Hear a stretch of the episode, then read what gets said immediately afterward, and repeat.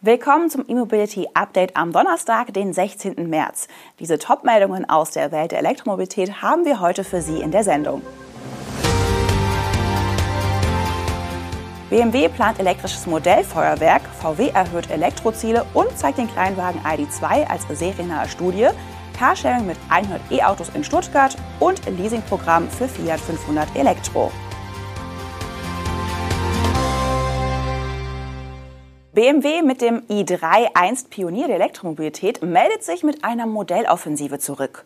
Für die Elektroautos seiner neuen Klasse plant der Hersteller ab 2025 mindestens sechs Modellanläufe binnen 24 Monaten. Starten wird die neue Fahrzeugarchitektur im volumenstarken Kern der Marke BMW mit einem sogenannten Sports Activity Vehicle und einer Limousine im heutigen Dreiersegment. In den ersten 24 Monaten soll dann die Produktion von mindestens vier weiteren Modellen der neuen Klasse anlaufen. Nähere Details zur neuen Klasse nennt BMW zum aktuellen Zeitpunkt noch nicht.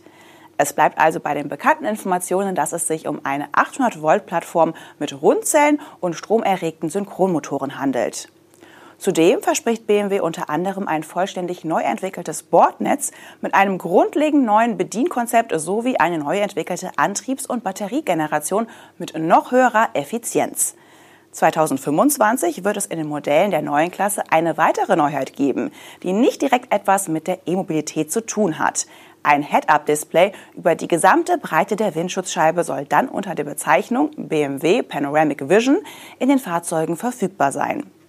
Noch vor der neuen Klasse kommt BMW mit Elektroautos auf den bekannten Multi-Energy-Plattformen um die Ecke. So kommt dieses Jahr mit dem i5 eine E-Limousine der oberen Mittelklasse und im Frühjahr 2024 soll ein Elektro-Kombi folgen. Und dem neuen iX1 wird ein rein elektrischer iX2 zur Seite gestellt. BMW-Chef Oliver Zipse will in diesem Jahr einen Elektroanteil von 15 Prozent am Gesamtabsatz erreichen. Dennoch will sich der Vorstand nicht auf die Batterie alleine festlegen. Als zusätzliche Option sieht BMW die Wasserstoff-Brennstoffzelle und die Möglichkeit für ein potenzielles Serienangebot in der zweiten Hälfte des Jahrzehnts vor. Die Marke VW hat ihre Absatzziele für Elektroautos in Europa und Nordamerika erhöht. In Europa sollen im Jahr 2030 statt der bisher geplanten 70 Prozent nun bis zu 80 Prozent der von VW verkauften Autos rein elektrisch sein. In Nordamerika wird bis dahin ein Elektroanteil von 55 Prozent angepeilt, 5 Prozent mehr als zuletzt geplant waren. Die bisherigen Zielmarken stammen noch aus dem März 2021, sind also rund zwei Jahre alt und wurden vom damaligen VW-Markenchef Ralf Brandstetter vorgestellt. Bis dahin hatte die Wolfsburger Marke nur mit 35 Prozent Elektroautos in Europa bis 2030 geplant. Brandstätter ist inzwischen bekanntlich China-Vorstand und Herbert Dies nicht mehr Konzern-CEO. Stattdessen hat bei der Marke nun der frühere Skoda-Chef Thomas Schäfer das Sagen. Im Konzern hat Porsche-CEO Oliver Blume in Personalunion übernommen. Bei seiner ersten Jahrespressekonferenz als VW-Markenchef stellte Schäfer nicht nur ein operatives Ergebnis von 2,6 Milliarden Euro mit einer operativen Rendite von 3,6 Prozent vor, sondern auch die beschleunigten Elektropläne. Für 2023 plant VW übrigens eine deutliche Steigerung der Auslieferung von vollelektrischen Fahrzeugen. 2022 waren es immerhin 330.000 Stromer weltweit. Mit der Studie ID2 All hat Volkswagen gestern Abend in Hamburg einen Ausblick auf den ID2 präsentiert, sowie auf die neue VW Designsprache. Die Serienversion des elektrischen Kleinwagens soll 2025 kommen und dann geräumig wie ein Golf, aber preiswert wie ein Polo sein. So formuliert es jedenfalls VW.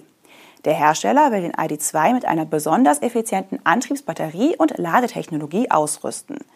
Die Eckdaten der Studie lesen sich wie folgt. Das Elektroauto hat einen 166 kW starken Frontantrieb. Der Standardsport auf 100 km/h gelingt in weniger als sieben Sekunden und die Reichweite liegt bei bis zu 450 Kilometern. Die Batteriegröße des ID.2 All nennen die Wolfsburger nicht. Diese dürfte aber zwischen 55 und 60 Kilowattstunden liegen. Aufhorchen lässt ein anderer Wert. Die Batterie soll in nur 20 Minuten von 10 auf 80 Prozent geladen werden können.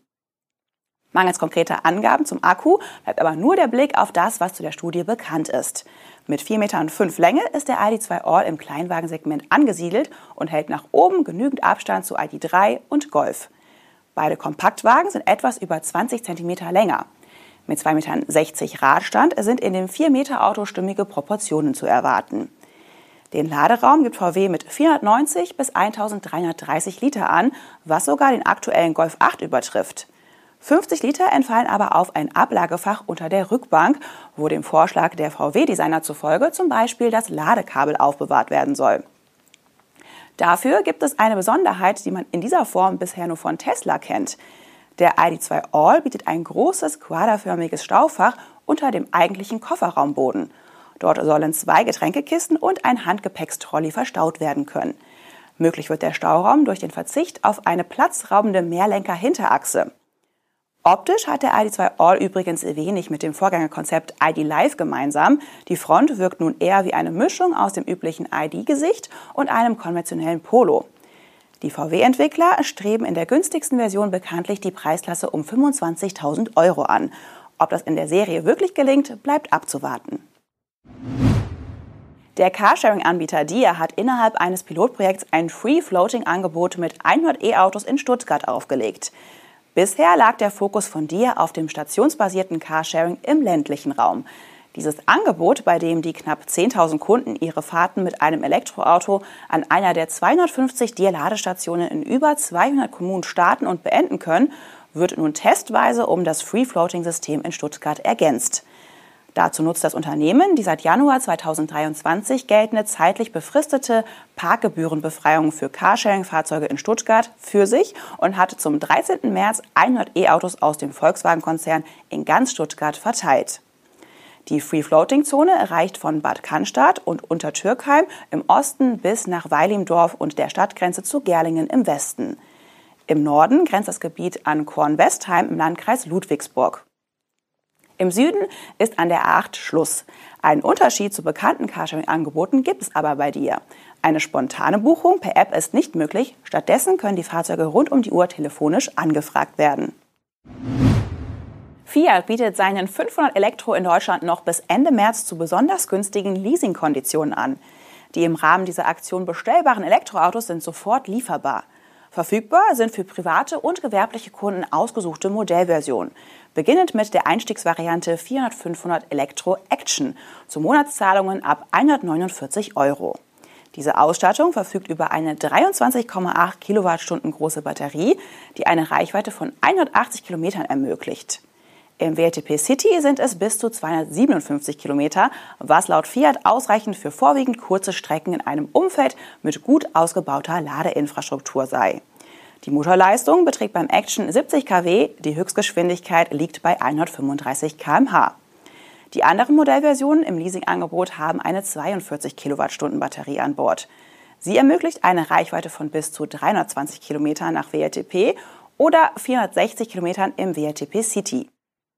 Das derzeitige Leasingangebot umfasst auch die Top-Ausstattung Fiat 500 Elektro bei Bocelli, die unter anderem ein Premium-Audiosystem mitbringt. Diese Variante ist ab 349 Euro im Monat erhältlich. In den Monatsraten ist die BAFA-Prämie bereits eingerechnet. Darüber hinaus ist keine weitere Anzahlung nötig. Bei einer Laufzeit von zwölf Monaten liegt die Gesamtlaufleistung bei 10.000 Kilometern. Das waren die Top-Meldungen zur Elektromobilität am heutigen Donnerstag. Haben Sie einen schönen Tag und empfehlen Sie uns gerne weiter. Am morgigen Freitag ist das E-Mobility Update wieder für Sie da. Machen Sie es gut.